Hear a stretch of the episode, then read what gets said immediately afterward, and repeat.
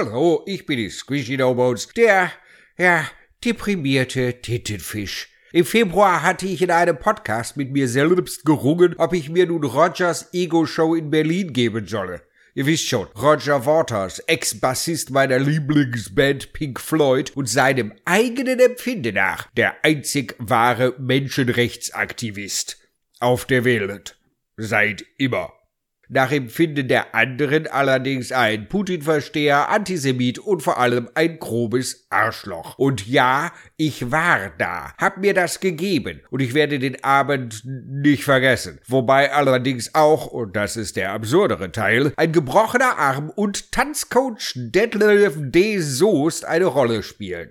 Und es ist mir eine große Freude anzukündigen, dass ich euch diese Geschichte hier jetzt nicht erzählen werde. Ich wollte stattdessen einen Rückblick auf dieses Konzert werfen, das eine bildgewaltige, düster depressive Vision eines verbitterten, zynischen alten Mannes war. Nicht aber das Hassfest, das ich befürchtet hatte, mit auch noch Demonstrationen vor der Tür, die mit Eiern auf die Konzertgänger warfen und sie als Nazis beschimpften und als einzig friedlichem Aspekt die Liebeserklärungen des Musikers an seinen neuen Freund Onkel Onkel Wladimir.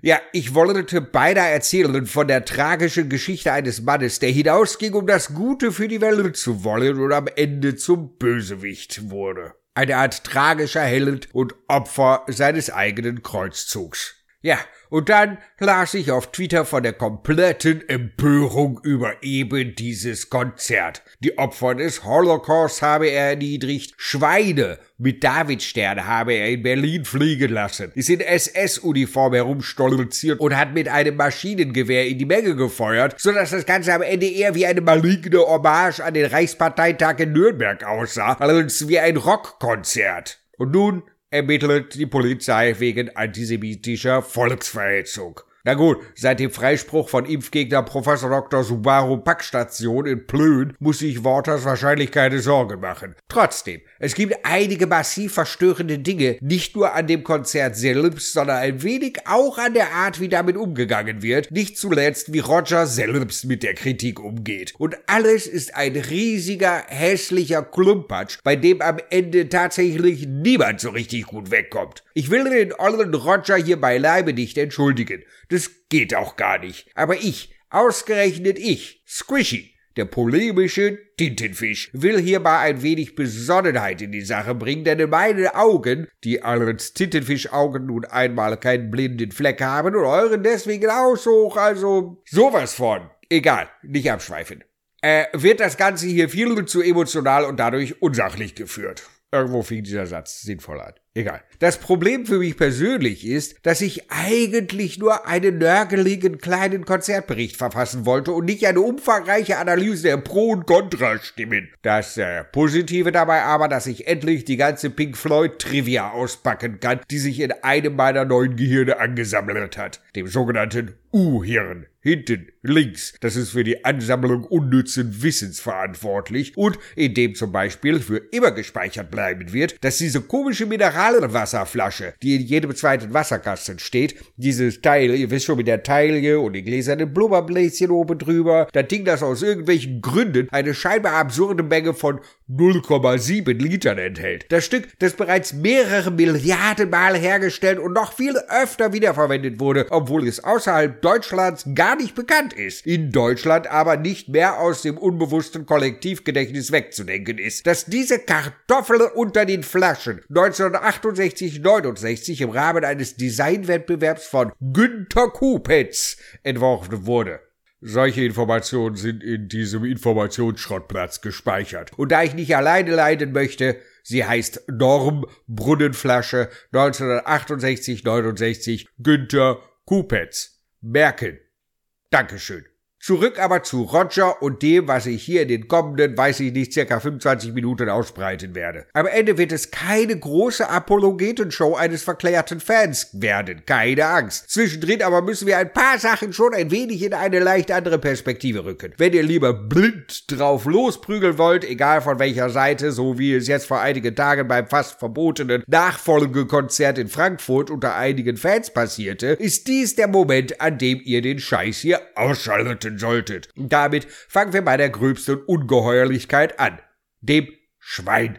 Auf Twitter und Co. kursiert das Foto eines riesigen aufblasbaren Schweins, auf dem eindeutig ein Davidstern erkennbar ist und das mit Hilfe von Drohnenrotoren durch die Halle geflogen wird. Auf YouTube sind natürlich auch Clips zu finden, bei denen das Schwein gut erkennbar ist, inklusive Stern. Aber die Clips sind zehn Jahre alt. In Berlin, ich war ja da, keine Spur von einem Stern. Ja, aber war da nicht ein Schwein in Berlin? Ja, weiß. Aber äh, da fängt es an kompliziert zu werden. Hört mir zu und kommt mit, ihr Piggelodies. 1977, vor so etwa 45 Jahren, brachte die Band Pink Floyd das Album Animals heraus. Das Konzept, grob angelegt an George Orwells Animal Farm, war eine böse Gesellschaftskritik. Waters war alleine für die Texte verantwortlich, der Rest der Band hatte es noch nie so richtig mit Texten. Abgesehen von zwei kurzen Schrammellagerfeuer-Songs als Prä- und Epilog, zeichnet der Rest in musikalisch brillanten Farben, aber auch mit einem homöopathischen Hauch vom Punk angefärbtem rohen Biss ein ziemlich düsteres Bild der damaligen britischen politischen Landschaft.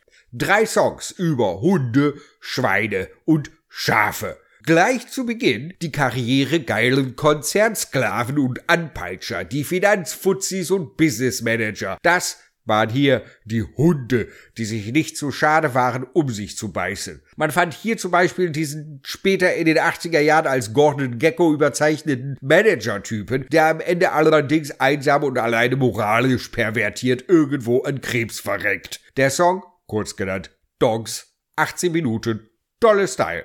Am anderen Ende des Ganzen dagegen Sheep, die Schafe. Und wer hier Worters schon eine Verschwörungsmentalität von wegen Schlafschafe und so nachsagen will, ja, bitte sehr. Man kann das allgemeine Volk der tumben Mitläufer auch als Schafe sehen, ohne gleich Chemtrails, flache Erden oder die Plandemie der Reptilelite darauf zu beschwören. In der Mitte zitiert die Band hier den biblischen Psalm 23 von wegen Der Herr ist mein Hirte und so. Nur um dann eine etwas harte Wendung zu nehmen, als die Schafe sich in diesem Gebet plötzlich zusammentun und äh, Karatekurse belegen, um sich der Hunde zu entledigen. Am Ende allerdings stellen die Schafe fest, dass sie nun ohne Urin Orientierung und Schutz auch nicht besser dran sind. Sheep hat Waters gespielt. Auf riesigen LED-Leinwänden sah man anthropomorphe Schafe in Reih und Glied Karateübungen machen, was eine von vielen faszinierenden, wenngleich verstörenden Visionen war. Und da, da flog etwas. Es ist ein riesiges, aufblasbares, äh, Schaf. Verdammt. Und das Schwein? Wo bleibt das Schwein? Naja, in Pigs Hallet. Da geht es dann um die herrschende Klasse. Und nun wird man sich die Hände reiben können. Endlich, also wirklich, also doch. Die herrschende Elite, die Juden, da muss doch endlich der Antisemitismus drinstecken. Jetzt haben wir den ollen Faschisten Worters bei den Klöten. Okay, zum Thema Klöten und dem aufblasbaren Schwein und so, da gibt es auch noch so eine Anekdote. Mindestens so überflüssig wie das Wissen um Günter Kupetz und die Normbrunnenflasche. Aber vielleicht muss ich irgendwann ja noch mal was zu dem Thema schreiben. Da behalte ich das lieber für später. Das U-Gehirn soll mal nicht glauben, es könnte sich hier einbilden, es sei das Sinnvollste, was in mir je gewachsen sei. Pigs. Three Different Ones, so der volle Titel, beinhaltet die Machthaber. Wer Animal Farm kennt, das ist voll in der Schiene von George Orwell. In den 1970ern, einer Zeit, in der große Teile der kulturellen Welt noch immer von einer Art moralischen Flöbbelns diktiert wurden, in der zugleich Linksterrorismus eine reale Bedrohung war, nicht nur ein kleiner Clubglatzenklatscher à la Lina E. oder bewahre ein paar idealistische Kiddies mit einer uhu-flinken Flasche. In einer Zeit, bevor die rebellischen Studenten ihre Abschlüsse machten und in eben genau die Anwälte und Manager morften, die sie einst so verachteten und in diesem Zuge das vorantrieben, was man heute als Gentrifizierung der Linken betrachten könnte. In diesen Zeiten, in denen die Punkbewegung dem Ganzen auch noch einen frischen, rauen Anstrich verpasste und man weg von Sita und Sit-ins hin zu harten Gitarren wechselte, da war das völlig normal. Gang und Gebe und Kritik am kapitalistischen Establishment gehörte einfach dazu. Die Three Different Ones des Titels in Klammern waren einerseits in Strophe 1 also die Konzerne und ihre Bosse, zweitens die Politiker, in diesem Falle besonders die liebreizende Margaret Thatcher und am Ende Nummer drei, die überreligiösen Moralinstanzen. Im Song vertreten durch ein ganz krudes menschliches Wesen namens Mary Whitehouse. Es war eine andere Zeit, in der die Welt deutlich schwarz-weißer zu sein schien als heute. Und da, da ist es. Das Schwein. Es schwebt in Anlehnung an den Spruch, wenn Schweine fliegen können, sogar auf dem Cover des Albums herum, zwischen den Schornsteinen des Kraftwerks in Battersea. Das U-Hirn meldet sich dabei und weist auf eine lange Liste an Trivia hin, wie beispielsweise, dass der Architekt von dem Ding, also dem Kraftwerk, auch die alten roten Telefonzellen im UK verantwortet hat und dann eine lange Geschichte über eben dieses Schwein und die drei Tage, die es gebraucht hat, das abgebildete Foto doch nicht zu schießen und warum das Foto schießen hier eine besondere Bedeutung hat. Jada, jada, ich habe das Gefühl, das halbe U-Hirn ist mit Geschichten um dieses spezifische Schwein gefüllt. Äh, das Schwein ist also die herrschende Klasse in einem kapitalistischen System. Das fliegende Schwein seit 1977 Teil jedes Pink Floyd und schließlich auch Roger Waters Solokonzerts. Bei den Konzerten zum Nachfolgealbum The Wall flog es dann zum Song Run Like Hell über dem Publikum und mutierte hier sogar zum Symbol für Faschismus. Und vor etwa zehn Jahren da prangte bei genau diesem Song auf diesem Schwein ausgerechnet ein Davidstern. Und damit wird es hässlich. Ein bisschen auch von beiden Seiten. Aber fangen wir mit dem Elefanten oder besser dem aufblasbaren Riesenschwein im Raum an. In Berlin, also so vor drei Wochen, da war eins, ein Schwein. Aber da war kein Stern. Das Schwein hatte eine Panzerknackermaske auf und an der einen Seite stand Fuck the Poor und auf der anderen Steal from the Poor and give to the rich. Äh, huh, passt bis hierher zur Message des Songs von 1977, wenn man die doch recht offensichtliche Ironie sehen will. Das kapitalistische Schwein, das die Armen beklaut. Ein Symbol, über das sich jeder Herzenslinke freuen sollte. Politisch korrekt und stimmig mit dem Gesamtwerk des Liedes und des Albums, auch wenn es hier zum falschen Song eben bei Run Like Hell flog. Und da hat das eigentlich weder mit dieser Message etwas zu suchen, noch oder eher vor allem nicht, mit dem Davidsstern, egal wie man den nun meint meinen zu wollen. Und nein, ich habe keine Ahnung, wer auf die Idee gekommen ist, im Zusammenhang mit dem Konzert in Berlin jetzt Fotos vom falschen Schwein zu posten, nur um zu unterstreichen, dass Roger ein mehr als problematischer Mensch ist.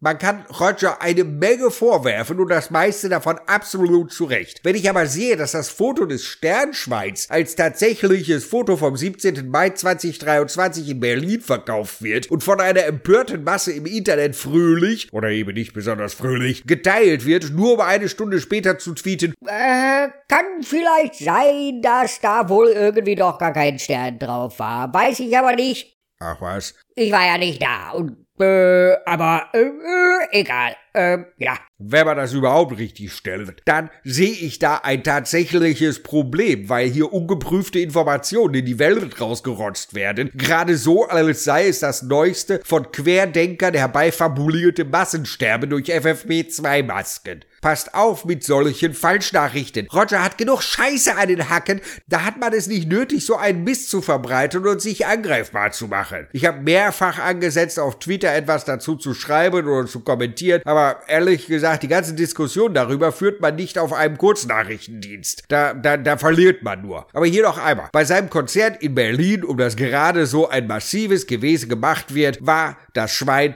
eindeutig als Kapitalismuskritik zu erkennen. Da war kein Davidstern auf dem Schwein. Null. Den hatte es aber trotzdem vor zehn Jahren drauf. Und deswegen wird es ja alles nicht so wirklich viel besser. Ohne ihn jetzt, wie gesagt, verteidigen zu wollen. Im Gegenteil. Trotzdem vielleicht ein kleiner Versuch, in den wirren Kopf dieses alten Zausels zu gucken und warum er denkt, das sei völlig okay. Roger hält sich für den geilsten für das Maß aller Dinge Beschützer der Geknechteten und Unterdrückten, Wahrer des Weltfriedens, und wenn Roger in den Wald geht, kommen die Eichhörnchen und fressen ihm aus der Hand oder wollen sein Ohrläppchen schwängern oder so. Kurz, er ist halt Roger Waters. Und eines seiner besonderen Anliegen ist dummerweise ausgerechnet die Palästina-Frage. Der Konflikt, in dem man mit einer klaren Positionierung in jedem Fall der Bratpimmel ist. Aber da lässt er nicht mit sich reden, ist kompromisslos wie eh und je und schlägt sich ausgerechnet auf die Seite der antisemitischen Hardliner der Initiative BDS, also Boycott, Divestment and Sanctions, die nicht nur gegen die Regierung agiert, sondern zum Beispiel mit ihren Boykotts gegen das ganze Volk in Israel. Das ist dumm, weil es eigentlich Rogers eigene ursprüngliche Sache torpediert. Und in diesem Engagement greift er natürlich lautstark die israelische Regierung an, spricht dem Staat Israel sogar, geschehen im Winter in einem Interview mit der Berliner Zeitung, sogar das Existenzrecht ab, solange es in seinen Augen keine Demokratie ist. Zusätzlich symbolisiert er den Staat mit dem Davidstern auf der israelischen Flagge, der ja aber auch leider für das Judentum im Allgemeinen steht. Und so wird er schwuppdiwupp zum Antisemiten, der er eigentlich gar nicht sein will. Denn es ist nun mal schwer, den Stern auf der Flagge vom Stern auf der Brust zu unterscheiden. Sogar unmöglich, wenn man den Staat quasi eingestampft sehen will. In seiner ihm eigenen Radikalität fehlt jedes Gefühl für einen sensiblen Gebrauch der verwendeten Symbole. Das Schwein sind die faschistischen Machthaber und die israelische Regierung ist in seinen Augen ein faschistisches Apartheid-Regime. In Rogers Augen passt das alles irgendwie zusammen. Stern, Schwein und der Song Run Like Hell, der eben eigentlich voll gegen Faschisten und gegen Nazis ist. Aber ob er das will oder nicht, ist brunzenkacken egal. Er schürt hier Hass auf Israel und, weil dem stumpfdumpfen Vollidioten da draußen dieser Übergang so erschreckend leicht fällt, die Juden im Allgemeinen und dass er dann später auf dem alten Sternschwein auch noch andere Symbole wie Hammer und Sichel oder das Shell-Symbol und, wenn auch erst nach Kritik, noch ein christliches Kreuz und einen islamischen Halbmond draufpinseln ließ, zeigt zwar einen klitzekleinen Funken an Einsicht, aber das reicht nicht im geringsten. Ja klar, damit ist das Schwein scheinbar wieder zurück beim Song Pigs. Regierungskritik und äh, Konzerne und Religion. Besser wäre es eventuell gewesen, das Morstentier einzumotten, sich zu entschuldigen und die Fresse zu halten. Aber Roger Waters ist nun einmal, haha, Roger Waters. Also hat er eine Strategie mit Kritik umzugehen, die der von Donald Trump gleichkommt. Er empört sich, weil er sich im Recht fühlt und nicht versteht, dass man ihn nicht versteht, sondern ihm genau die antisemitische Scheiße vorwirft, die er nun einmal, egal wie vermeintlich gut seine Absichten sein wollen, von sich gibt. Und mit mehr als deutlichen Worten springt er in eine aggressive Verteidigungshaltung featuring Beleidigungen des Gegners, die es so wunderbar einfach machen, sich auf seinen Standpunkt einzulassen.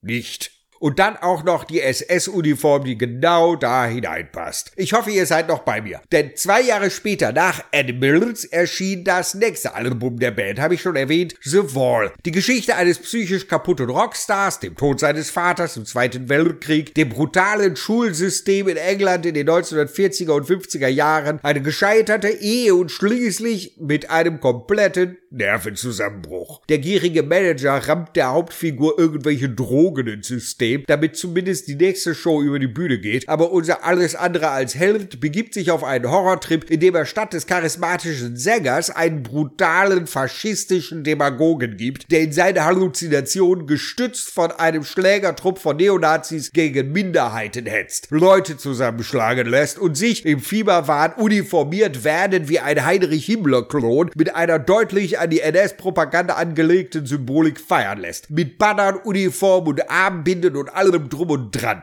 Wenn man den Film sieht, weiß man, dass das Ganze scheitert und der Protagonist wirr vor sich hin singend auf einer öffentlichen Toilette endet, wo er halb kataton das Wasser in der Schüssel umrührt. Egal wie doof ihr Roger findet, schaut euch mal den Film an. Regisseur Alan Parker hat da etwas ganz Spezielles geschaffen. Roger selbst war übrigens nur mäßig vom Ergebnis überzeugt, falls euch das hilft. Aber Krampenflöte Waters und seiner Persönlichkeit zum Trotz, die Musik ist übrigens auch geil. The Wall ist ein gewaltiges und gewalttätiges Monstrum, in dem Roger Autobiografie und die psychischen Probleme seines Bandmitbegründers und Freunds Sid Barrett verrührt. Aus Gründen muss dann aber auch noch alles andere mit rein. Kriegstraumata, Faschismus, Neonazis und fickende Blumen. Und wenn er die Songs aufführt, die zu eben dieser Faschismuskritik und diesem hässlichen Fiebertraum der Filmfigur gehören, schmeißt er sich halt in diese Uniform, schlüpft in die Rolle des verhassten Hetzers, der zur Gewalt gegen Minderheiten aufruft, gegen Juden, gegen Schwarze, Schwule, Kiffer und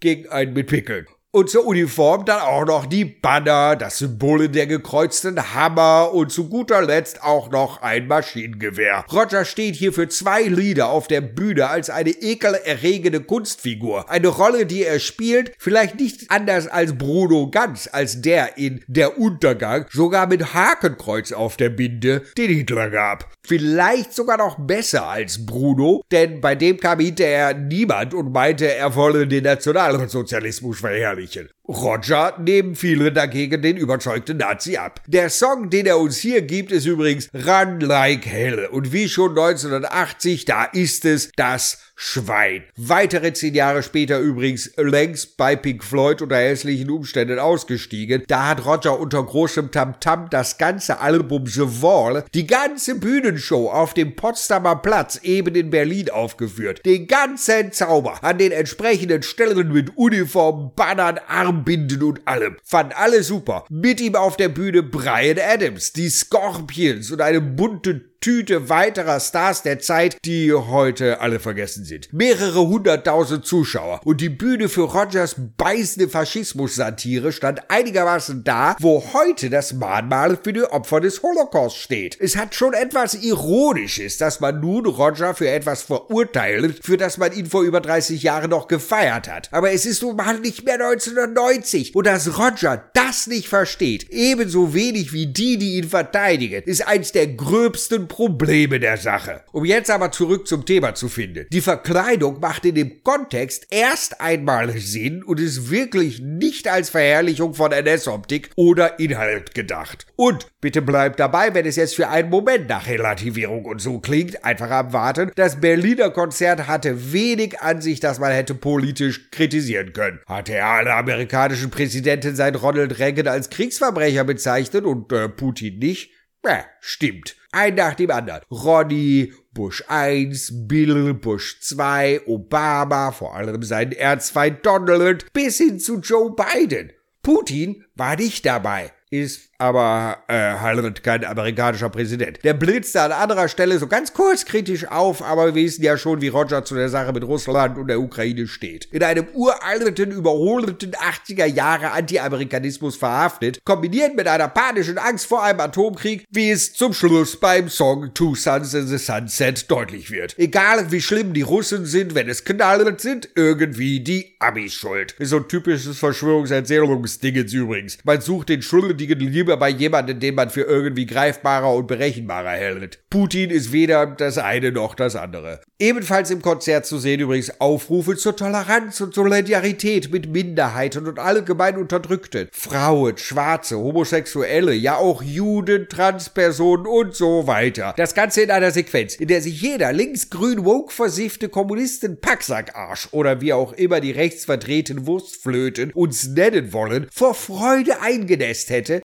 wenn es von jemand anderem gekommen wäre als ausgerechnet Roger Waters. Und egal wie ehrlich Roger das nun gemeint haben mag, es wirkte etwa so, als hätte Alexander Gauland von der Partei Adolfs Floskeldebakel verkündet, er würde über Sonntags Halal mit Kemal Ökmet grillen. An anderer Stelle wurden nach und nach die Opfer von Polizeigewalt und politischer Unterdrückung gegen alle die eben genannten Gruppen aufgelistet. Opfer des Regimes im Iran, in äh, Palästina natürlich, des Rassismus in den USA und auch der Nazis. Die bekanntesten Namen darunter George Floyd, Anne Frank und Sophie Scholl. Und da greifen die deutschen Befindlichkeiten, für die Roger so viel Gespür hat wie ein Tagebau-Schaufelradbagger für Jenga. Wenn Roger aus Surrey zu Sophie Scholle und Anne Frank noch sein umstrittenes Schwein mit oder ohne Stern und seine Nazi-Uniform in den Mix wirft, das Ganze massiv verdichtet präsentiert in einer Zeit, in der von ein paar Fans abgesehen kaum jemand die Chance hat, das Ganze richtig einzuordnen, dann erzeugt das Ganze schnell, egal wie gut gemeint das in seinem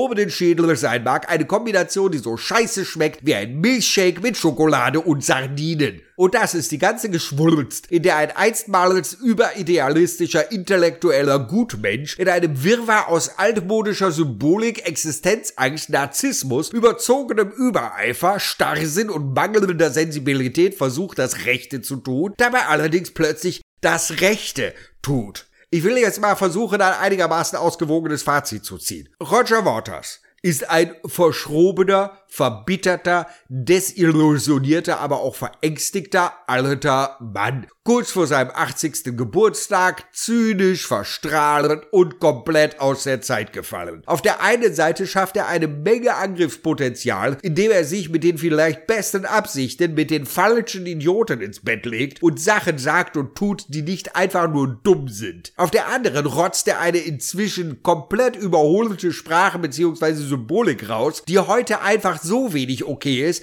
wie das Wort Negerkussbrötchen. Roger Waters ist in meinen Augen zum altersstarrsinnigen Antisemiten verknöchert. Und er erkennt nicht, wo das Problem ist. Die Sprache und Symbolik, die er auf seinen Konzerten verwendet, ist, wie er selbst, aus einer anderen Zeit und kann eigentlich nur missverstanden werden, egal wie gut er sie vielleicht meint. Oder zu meinen meint. In seinem Weltbild ist er irgendwo zwischen 1980 und 90 stehen geblieben, in dem von Europa aus gesehen die Amis die Bösen sind, in dem Solidarität mit dem Kampf um Palästina zum guten Ton gehört. Komm, die halbe Generation X hat doch irgendwann mal so einen mottenzerfressenen Arafat-Feudel um den Hals getragen. Seid ehrlich. Und die Welt ansonsten kurz vor dem Weltuntergang steht. Eine Welt, in der übrigens jeder ihn und vor allem seine Musik und ihre Zeichensprache kennen und verstehen sollte, egal wie dicht und wie außenstehende unverständlich er das komprimiert. Die in großen Teilen gerechtfertigte Kritik geht in seinen Betonschädel hart und grau, nicht rein und trotzig stemmt er sich dann auch noch dagegen und verspielt die letzte Sympathie.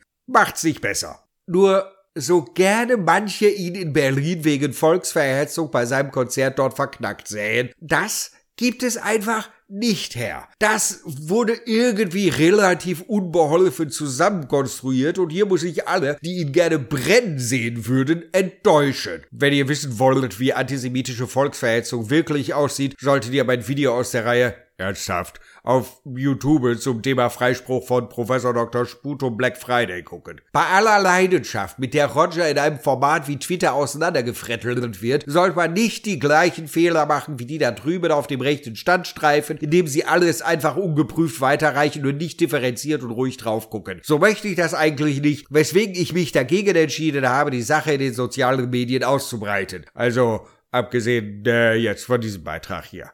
Trotzdem, ein verbittertes, altes, antisemitisches Arschloch, das richtig schön klassisch bei seiner Suche nach Friede, Freude, Eierkuchen komplett falsch abgebogen ist, das bleibt Roger trotzdem. Ja, und äh, wie war jetzt das Konzert? Ja, nee, düster, ne?